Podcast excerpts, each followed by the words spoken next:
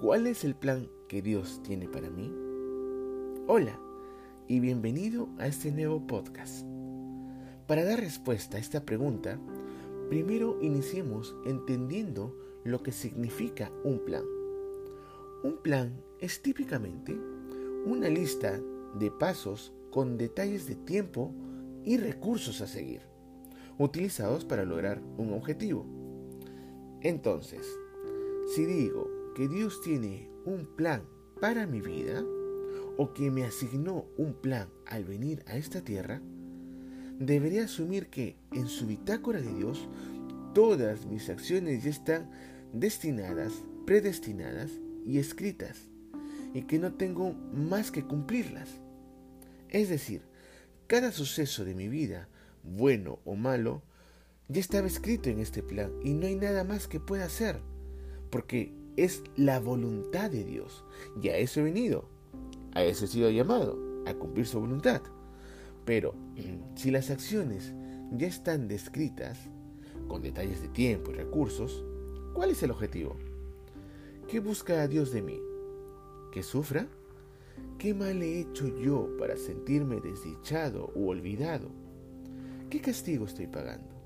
¿Por qué tantas cosas malas en mi vida y quizás en este tiempo ¿Por qué tan seguidas? ¿Sabes?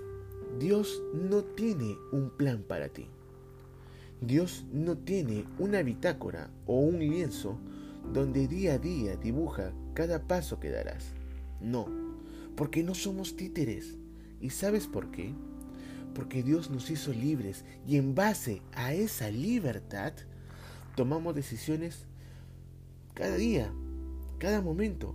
Toda nuestra vida está llena de decisiones. Y cada decisión, buena o mala, trae una consecuencia.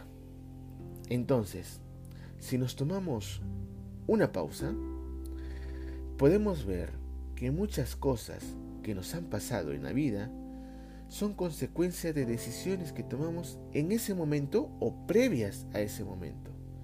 En base a esa libertad que Dios nos dio, decidimos cómo actuar, qué decir, en qué momento realizarlo o hacerlo y, hasta con quién. Pero que esto tampoco te lleve a cargarte de culpas o remordimientos por cosas que no salieron como tú quisiste. Sé compasivo. ¿Quién no se ha equivocado en la vida? También habrá situaciones que no dependieron de una decisión nuestra, pero que nos terminaron afectando, como la muerte inesperada de un ser querido, una salida intempestiva del trabajo u otra situación que, si la analizamos objetivamente, no dependía de nosotros. Pero incluso, incluso frente a este tipo de situaciones, también tendremos la libertad de decidir con qué actitud miraremos estos hechos que no están bajo nuestro control. ¿Con qué actitud responderemos? Y es que la libertad es un medio que nos debe llevar al plan supremo de Dios.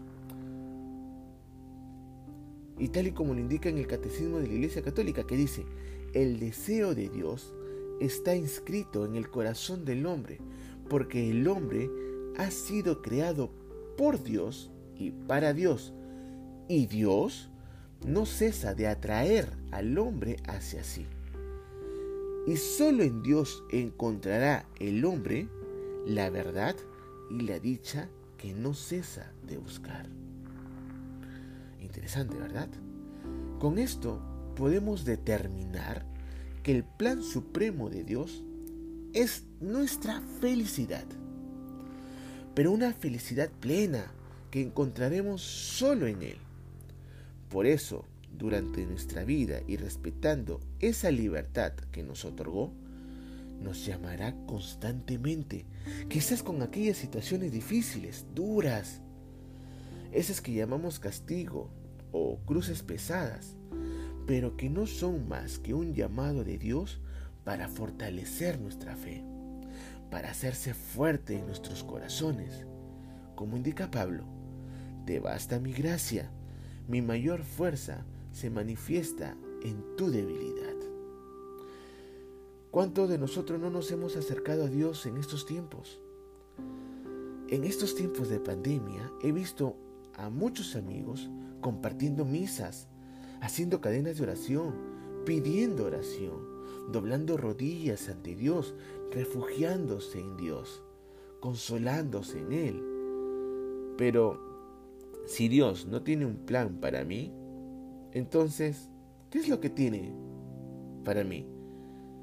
Pues Dios tiene para ti una misión. A todos nos asigna una misión. Tú tienes una tarea que cumplir.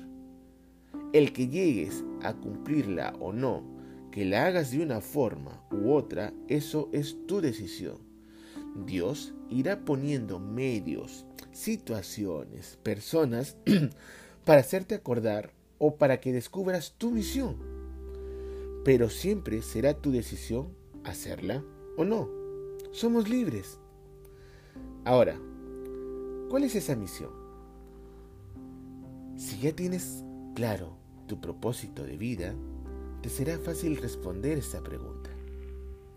Pero si aún no lo sabes, te diré que tu misión está basada en aquello que amas hacer, que disfrutas hacer y en lo que eres bueno haciéndolo, realizándolo.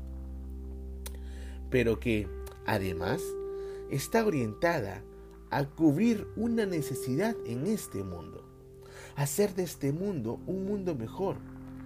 Es allí donde te das cuenta que tu misión debe de ayudar al gran plan de Dios. Recuerda tu vida no está escrita. Tú la escribes con sus comas, sus puntos, sus borrones. Es tu historia. Tú eres el escritor. Pero no te olvides que Dios nos dice dónde y cuándo empezamos a escribir esta historia.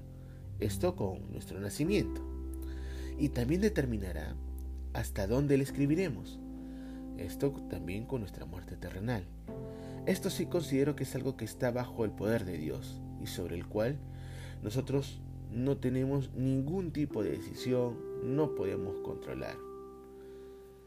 Conforme vamos existiendo, Dios se nos irá manifestando, nos hará llamados de recordatorios sobre nuestra misión, pero siempre, siempre respetará esa decisión, tu decisión nuestra libertad. Como aquellos dos ladrones en la cruz. Una misma situación. Ambos tenían a Jesús a su costado. Sin embargo, uno resolvió responder con una actitud de arrepentimiento y de amor en el último instante de su vida y el otro no. Uno encontraría en su libertad un medio para alcanzar el paraíso. El otro encontraría en su libertad un medio para su condenación. Te dejo un fuerte abrazo, invitándote a vivir día a día, impulsando aquella misión que Dios te ha encomendado.